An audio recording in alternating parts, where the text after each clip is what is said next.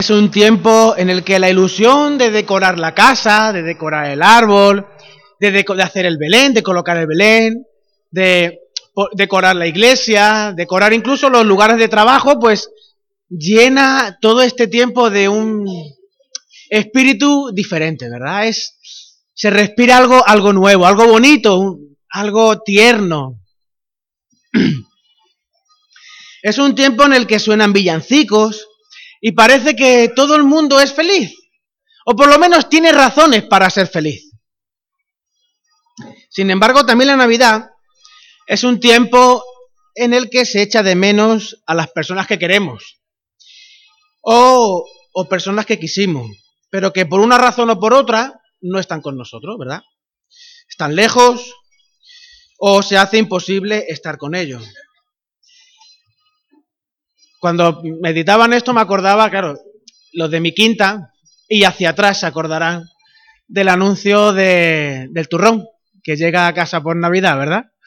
Y se veía llegar al niño de la mili o yo qué sé, no sé, pues lleva con un petate, llamar a la puerta y oh, se reencuentran en Navidad, ¿verdad? Ahora yo no sé qué anuncio, la verdad es que no veo la tele. Eh, veo, o veo poco yo o la patrulla canina, entonces no, no veo, no puedo ver anuncios relacionados con la Navidad. La Navidad es una fecha en la que la familia y sus relaciones se vuelven centrales. Por esta misma razón, las relaciones rotas, por las ausencias, por las heridas y los conflictos, y los conflictos no resueltos, por lo que la Navidad les recuerda, son la restauración, el perdón y la, reconciliación, ¿verdad? Gracias, Manolo. Hay personas que no les gusta la Navidad.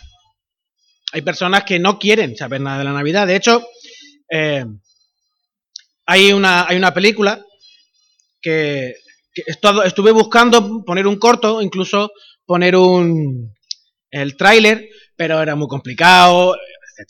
Entonces, eh, vaya Navidad de locos. Pablo, me ¿cómo se llamaba, Pablo? ¿La película? Una Navidad de locos. No es nueva. Por favor, vedla. Es una, es, una, es, una familia que siempre celebra la Navidad, pero en esa ocasión su hija se marcha. Y la Navidad hace todo un complot para que realmente esa familia celebre la Navidad. Las personas que no quieren celebrar de la Navidad huyen de la Navidad y de todo lo que significa la, la Navidad. El texto de Lucas que ha estado leyendo Pablo, que ha estado leyendo Manolo, eh, faltó el último versículo, así que os vamos a, leer el, último versículo, que Manolo se quedó en el 37 y faltaba el último versículo. Sí, no, yo no sé quién tiene la culpa, Manolo, si Pablo... bueno, el último versículo es trascendente. El último versículo, el versículo 38 dice, entonces María dijo, he aquí la sierva del Señor, hágase conmigo conforme a tu palabra. Y el ángel se fue de su presencia.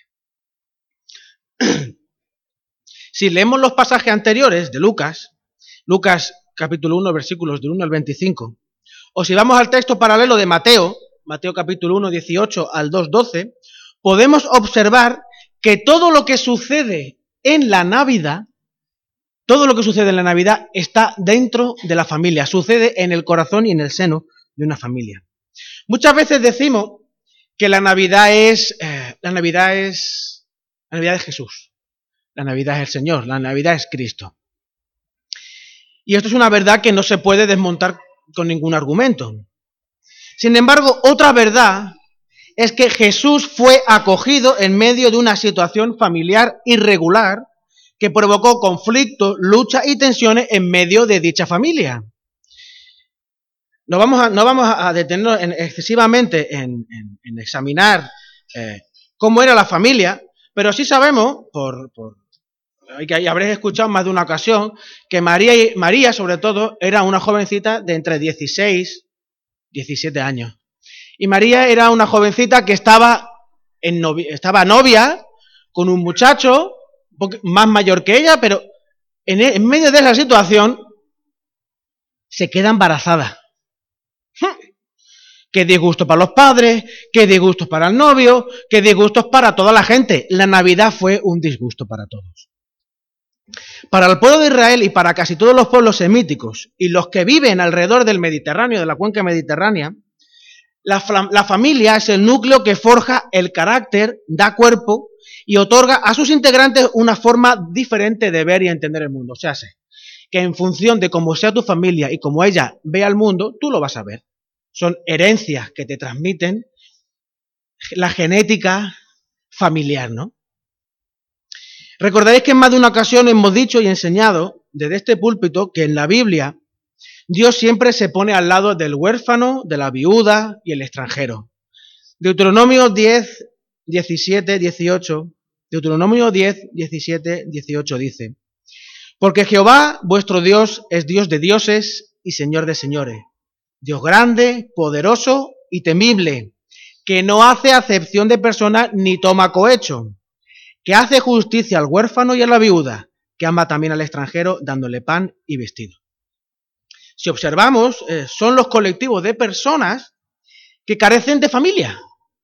Los huérfanos, las viudas y los extranjeros son las personas que no tienen familia. El huérfano porque no tiene ni papá ni mamá, la viuda porque no tiene el elemento que la, sustentaba, de hecho, eh, una persona, una mujer que no tuviese marido ni tuviese unos padres que la cogieran, era una mujer tirada en la calle, una mujer desahuciada. Y el extranjero, eh, por definición, ha dejado a la familia en su país de origen y él está o ella está sin la familia. En estos casos Dios mismo se levanta para otorgar a través del pueblo de Dios la familia que necesitan. Y Dios mismo se levanta para ser la familia de estas personas. Para el huérfano, ser su padre y su madre. Para la viuda, ser el esposo. Para, para el viudo, ser la esposa. O sea, ser el lugar, ser el hogar, ser la familia. Desde el punto de vista humano, carecer de familia era la evidencia de ser un desahuciado, un desechado, un paria para la sociedad. Si no tenías familia, no existías para esa, para esa sociedad. Por eso Dios constantemente le recuerda al pueblo una y otra vez que han de estar pendientes de los que no tienen familia, del huérfano, de la viuda y del extranjero. Que el pueblo ha de ser la familia para los que no la tienen. Esta es una de las razones por las que Jesús vino a esta tierra en el seno de una familia. ¿Podría haber venido Jesús en, un meteorito como vino, como vino Superman? Vino un meteorito, ¿no? Los que estáis, vino un meteorito, ¿no? ¿Pudo haber venido en un meteorito? Pudo haber, es Dios, pudo haber venido en un meteorito. ¿Pudo haberse teletransportado como Star Trek? Como los, eh, también podía ser teletransportado como Star Trek. Podía haber aparecido tras un gran cataclismo, un rayo, un fuego. También podía haber Podía haber aparecido sin hacer ruido. como así, sin nada, ¿no? Hacer chas y aparecer. Como el que hace aparecer un conejo de la chistera. Podía haberlo hecho. O sea, Dios lo podía haber hecho. Por supuesto que lo podía haber hecho. Pero Dios quiso nacer en una familia para que los seres humanos entendiéramos que su encarnación es real, que sus necesidades, su padecer, su sangre, su risa, su llanto, sus pañales, su respiración, sus lazos emocionales, el apego, eh, los que estuvimos con Esther Martínez, ella nos habló mucho del apego, eran y son reales, tal y como son los nuestros. La familia es el contexto donde Dios quiso comenzar la Navidad. ¿Y qué ocurre con aquellos que no tienen familia? Dios invita al pueblo a ser la familia de aquellos que no la tienen. Porque hay una diferencia muy grande entre una ONG y una familia. La ONG te da mantas. La ONG te da comida. La ONG te da incluso, te puede llegar a dar agua en el desierto, te puede llegar a dar una casa. Una ONG puede satisfacer todas tus necesidades más eh, elementales. Sin embargo, la familia, la familia dota de realidad. La familia dota de, pertenencia, de raigambre. ¿Os acordáis todas estas palabras de los que estuvimos con Esther Martínez? De raigambre, de identidad, de lazos que la ONG no otorga. Eso solo lo da la familia y la iglesia es esa familia. Pero ¿cómo podemos ser familia si tanto en la familia carnal como en la espiritual hay fisuras, hay incoherencias, hay conflictos? ¿Cómo podemos ser esa familia? Esther Martínez durante el fin de semana pasado, perdón,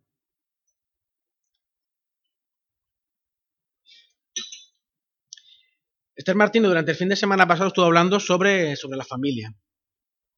Y le voy a leer eh, textualmente. Sobre actuaciones de prevención en la niñez y adolescencia para luego minimizar los problemas en la adolescencia y madurez de nuestros hijos. Ella dijo, la familia es el lugar más peligroso de la tierra para los niños. La familia es el lugar más peligroso de la tierra para los niños. Es el lugar donde hay más accidentes y donde hay mayor índice de mortalidad infantil y juvenil. Si, la familia es el lugar donde más protegido, ¿no? como tu madre y tu padre, tú no encuentras nada, ¿no? Sin embargo, es el lugar más peligroso sobre la tierra.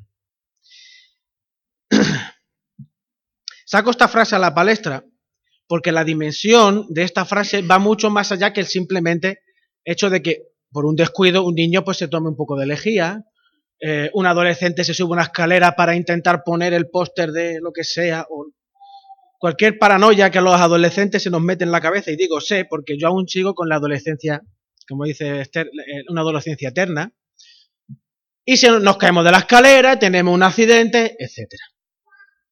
Va mucho más allá de eso. En las familias estamos desprotegidos, dentro de la familia estamos desprotegidos. Estamos con el corazón abierto en todas y cada una de las interacciones que hay dentro de la familia. Es el lugar donde más se ven nuestras miserias, debilidades, incoherencias. También es el lugar donde se realizan los actos más grandes de perdón y restauración porque es el lugar donde se ve quién eres tú. Y esto también aparece en la Navidad. Pero para, para esto tenemos que ir al texto de Mateo. Mateo capítulo 1, versículos del 18 al 24, que lo voy a, lo voy a leer. Dice Mateo, el nacimiento de Jesucristo fue así. Estando desposada María, o sea, novia, Estaba, estando desposada María, su madre, con José, antes que se juntasen, se halló que había concebido del Espíritu Santo. José, su marido, como era justo y no quería infamarla, quiso dejarla secretamente. Y pensando él en esto, he aquí un ángel del Señor le apareció en sueño y le dijo, José, hijo de David, no temas recibir a María tu mujer, porque lo que en ella es engendrado del Espíritu Santo es. Y dará a luz un hijo y llamará su nombre Jesús porque él salvará a su pueblo de sus pecados. Todo esto aconteció para que se cumpliese lo dicho por el Señor por medio del profeta cuando dijo, He aquí una virgen concebirá y dará a luz un hijo, y llamará su nombre Emanuel, que traducido es Dios con nosotros. Y, despertando José del sueño, hizo como el ángel del Señor le había mandado y recibió a su mujer. Vamos a leer hasta aquí. Pues vaya lío, como decíamos antes, ¿no? Una mujer soltera y comprometida, embarazada. Pobre José, pobre familia. Imaginaos, imagínate, Rosa, que Nerea un día se te queda embarazada. O Miriam, o Miriam, Esteban, que tu hermana se quede embarazada.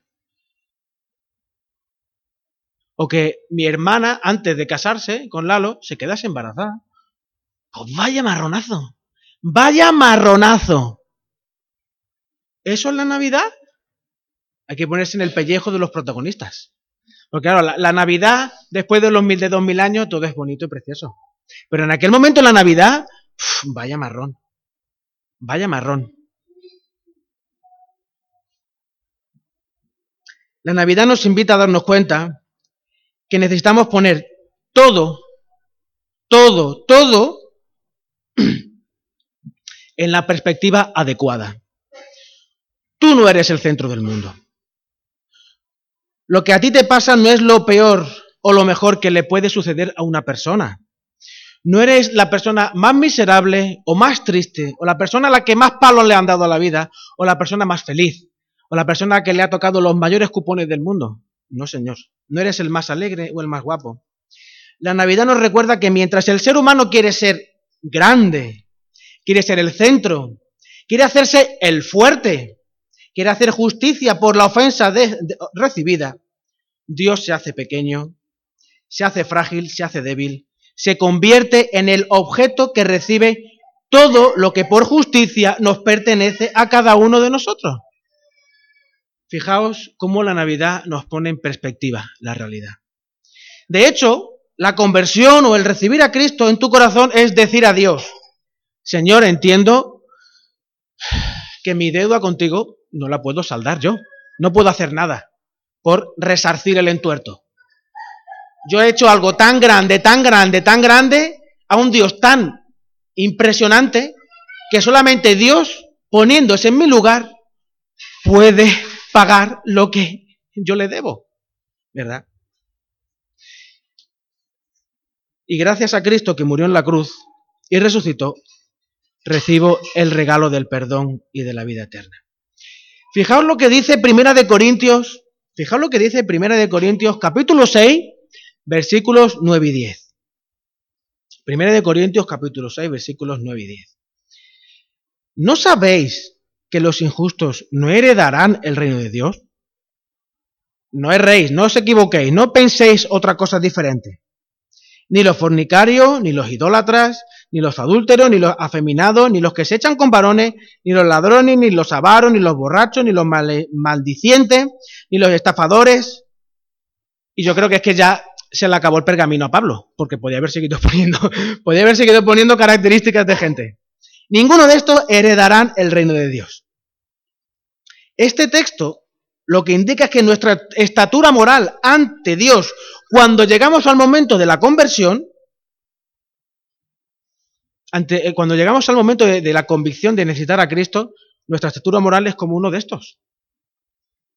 Eso es lo que quiere decir la conversión. Yo soy, hombre, yo no, hombre, yo no soy un fornicario o un idólatra. No, hombre, no. Yo no, yo, que no. Eh, y, un afeminado, pues tampoco. Ladrón, bueno, a mi madre le quitaba un euro, cuando yo, un euro no, 100 pesetas de la, de la cartera, ahora que mi madre no me escucha, le quitaba 100 pesetas cuando yo era pequeño, cuando tenía 10 años, cosas así. Sabía dónde guardaba el dinero y le quitaba 100 pesetas. Pero no se lo digáis, ¿eh? Que yo creo que aún no lo sabe. Esas cosillas. ¿Quién no ha hecho eso alguna vez, verdad? Los avaros. Yo siempre compartía Borracho, vayan una copita, pero ¿quién no se toma una copita de más? ¿Verdad? Los que dicen, mm, los que maldicen, los que dicen cosas feas. Bueno, alguna vez, pero bueno, no. Los que estafan, en algunos, en algunos textos referentes a lo mismo dicen los que mienten. Yo no he hecho nada de eso. Pues sí, amigo mío, en el momento que tú decides que necesitas a Cristo, tú estás en el mismo lugar moral que estas personas. Si tu estatura moral es la de uno de estos personajes, ¿qué es lo que te pueden decir en tu familia que no se corresponda con la realidad y no pueda ser perdonado y restaurado? Si tú eres tan malo que mató a Dios, ¿qué es lo que te pueden decir que no se corresponda con la realidad? ¿Qué es lo que te pueden decir? ¿Que eres un, una mala persona? ¿Que eres un ladrón, un estafador, un fornicario, un idólatra? ¿Quién de los presentes puede decir soy un buen hijo? Menos mal que mi madre ha llegado en el momento. Sí, mamá, que yo soy un buen hijo.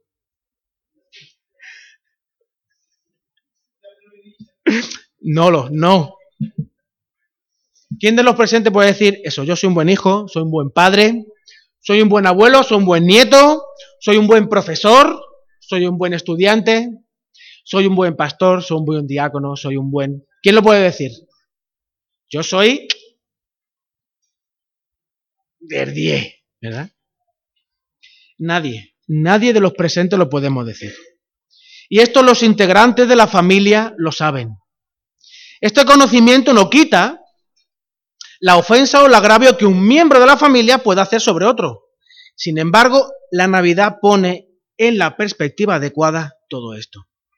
Lo importante no soy yo, lo importante es Jesús, la familia y la proclamación de Cristo realizada a través de la familia. Cristo vino en una familia, una familia que menudo en menudo lío metió Dios a esa familia. Esa familia, si, leemos el texto, releemos el texto de cómo eh, José y Dios gestionaron el problemón, se ve como, como está elementos centrales, dependencia de Dios, conversación con Dios, dependencia de Dios, confianza en Dios, búsqueda de Dios, intimidad con Dios, para después Dios te diga lo que tienes que hacer, ¿verdad? En el texto de Mateo se ve claramente como la presencia de Cristo, el amor en la familia y la relación íntima de sus miembros con Dios hace posible la restauración de la, de la familia. Mejora las relaciones y se crece en madurez espiritual. Ingredientes necesarios para un adecuado testimonio como familia de Jesús. La familia del papá y la mamá y la familia de la iglesia necesitan lo que la Navidad nos recuerda. José, su marido, como era justo, tenía intimidad, intimidad con el Señor y no quería infamarla, amaba a María, quiso dejarla secretamente. Y pensando en esto, orando, el Señor le dijo, esto que vas a hacer, no lo hagas. Esto que está sucediendo, Dios está detrás. ¿Cuántas veces, hermano, a nosotros nos falta esos dos elementos, intimidad y amor por las personas y amor por la familia? ¿Verdad? La, la, Navidad pone todo lo que hay en nuestra vida en perspectiva. Nos recuerda que la familia es el lugar donde Jesús nació. Es un símbolo de Jesús. La Navidad es un símbolo de Jesús y de su obra, pero está siendo tan fuertemente atacada por el enemigo de nuestras almas que la familia ya ¿Yo? ¿Casarme? ¿Para qué? ¿Verdad, Esteban? ¿Para qué? ¿Para qué me voy a casar? David, escóndete, escóndete, que ahora voy para ti. ¿Verdad? ¿Para qué voy a casarme? Si además es un compromiso. Yo me comprometo, ¿verdad? Con una persona, ¿y para qué? Eso es un papel y además un papel que cuando llueve se moja, como el patio de mi casa, que son como todos los demás, ¿verdad? ¿Para qué vale eso? El matrimonio, la familia, es un símbolo de Jesús y de su obra. Y necesitamos, necesitamos darle el valor que tiene.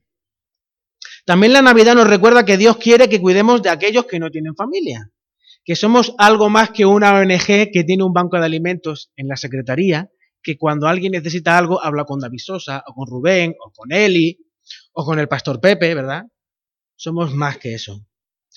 Somos una familia, una iglesia que nos ha dotado el Señor con todo lo que necesitamos para ayudar a los que no tienen familia a sentirse en familia.